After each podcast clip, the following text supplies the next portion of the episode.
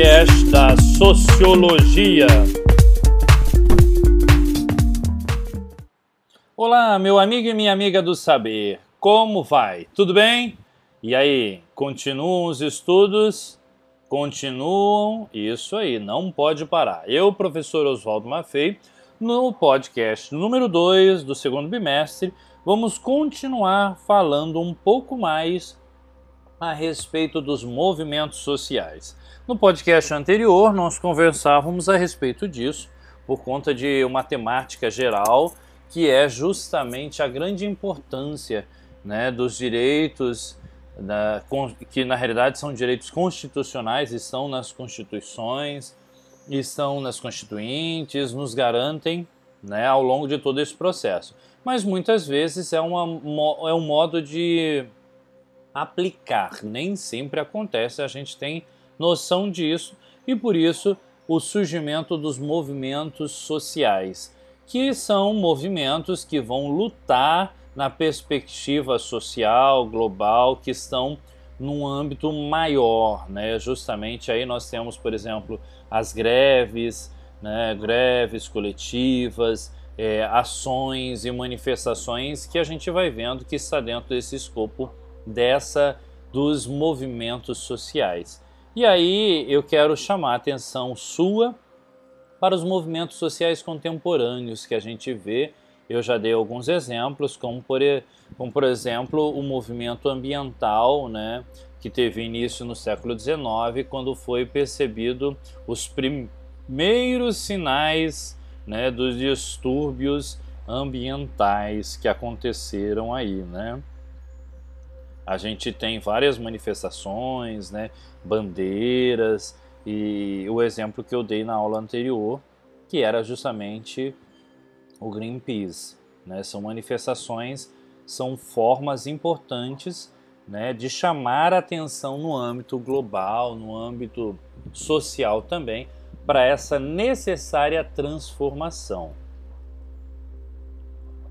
o Estado ele, ele foi de certa forma obrigado né, a controlar e a fiscalizar, por exemplo, os processos de, eh, de produção, os processos industriais que estavam cada vez mais desmatando, promovendo né, vários desmatamentos e a gente sabe que isso, a consequência disso são terríveis, né, que, que nação que terra que a gente quer deixar para os nossos netos, bisnetos e com uma terra seca? Não, a importância das matas e assim por diante.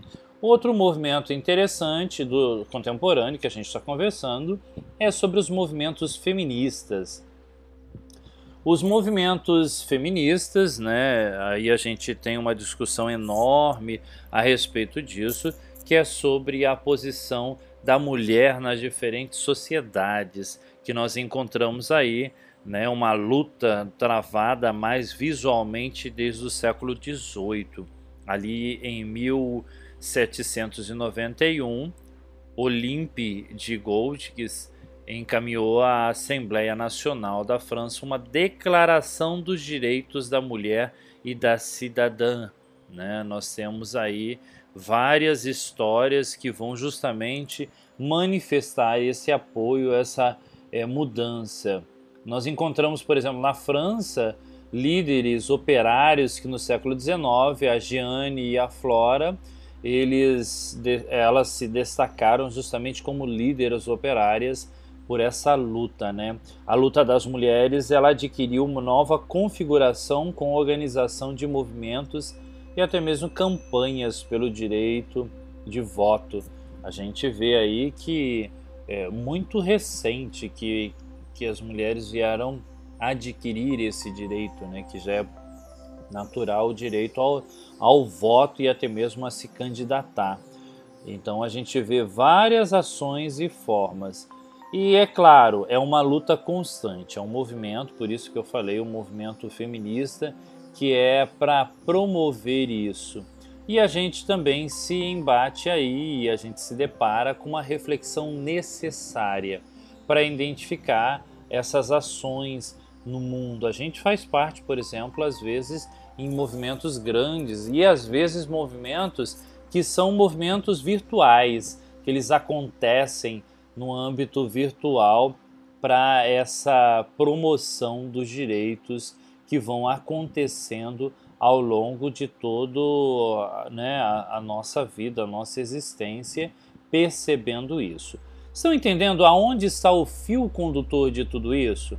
Quando eu pergunto para vocês né, a respeito da importância dos direitos humanos, a gente está vendo algo que é muito maior, é muito mais latente, é num âmbito aberto, é um leque que se abre de inúmeras possibilidades. Eu dei só dois exemplos de movimentos que justamente vão lutar para que é, o direito, a cidadania, tudo possa de alguma forma acontecer e esse ser humano viver em harmonia de um modo muito tranquilo por conta dessa importância.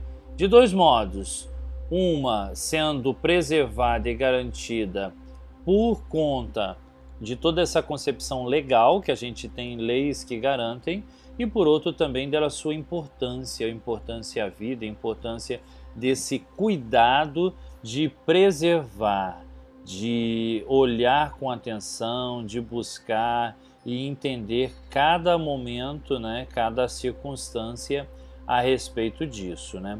Tudo bem até aqui, gente? Bom, a respeito dos direitos né, da cidadania, desses movimentos sociais, né, uma sociedade que possui direitos e direitos para todos. Ah, não, só para um? Não. São direitos que são para todos. Essa liberdade, esses valores individuais.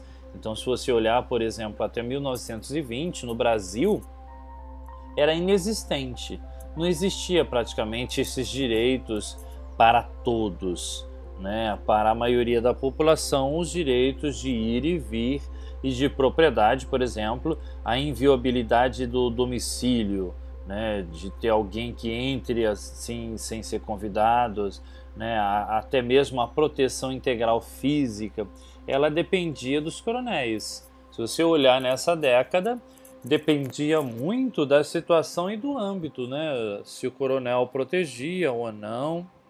Aí você tem as, as figuras, por exemplo, dos capatazes, de quem garantia essa é, esse direito de ir e vir, esse direito de ter alguma coisa, porque estava justamente concentrado na mão de poucos. Então, para a maioria da população, os direitos de ir, de vir, né, o direito de ter propriedade, tudo isso era muito restrito a um pequeno grupo.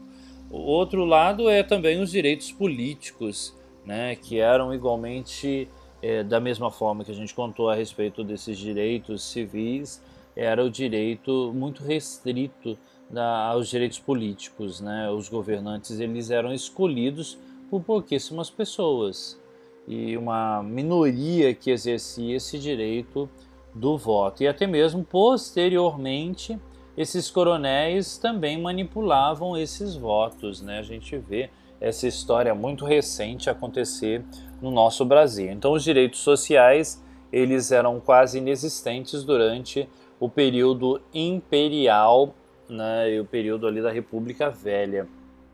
A assistência social, por exemplo, estava nas mãos das irmandades religiosas, das irmãs, dos padres, dos irmãos, né? É, é uma sociedade que justamente prestava esse auxílio mútuo de organizar pelos próprios leigos. E o Estado, professor? Bom, o Estado não se envolvia nessa questão, né? Não tinha nada a ver com isso. O Brasil então teve duas constituições nesse período. Ele vai ter a Constituição de 1824 e depois 1891. Mas algumas de suas é, determinações de fato nunca foram efetivadas, nunca saíram do papel. O cumprimento de regulamentações, por exemplo, da jornada de trabalho infantil, não era levado em conta. Ou seja, você tinha no papel, mas não colocava em prática.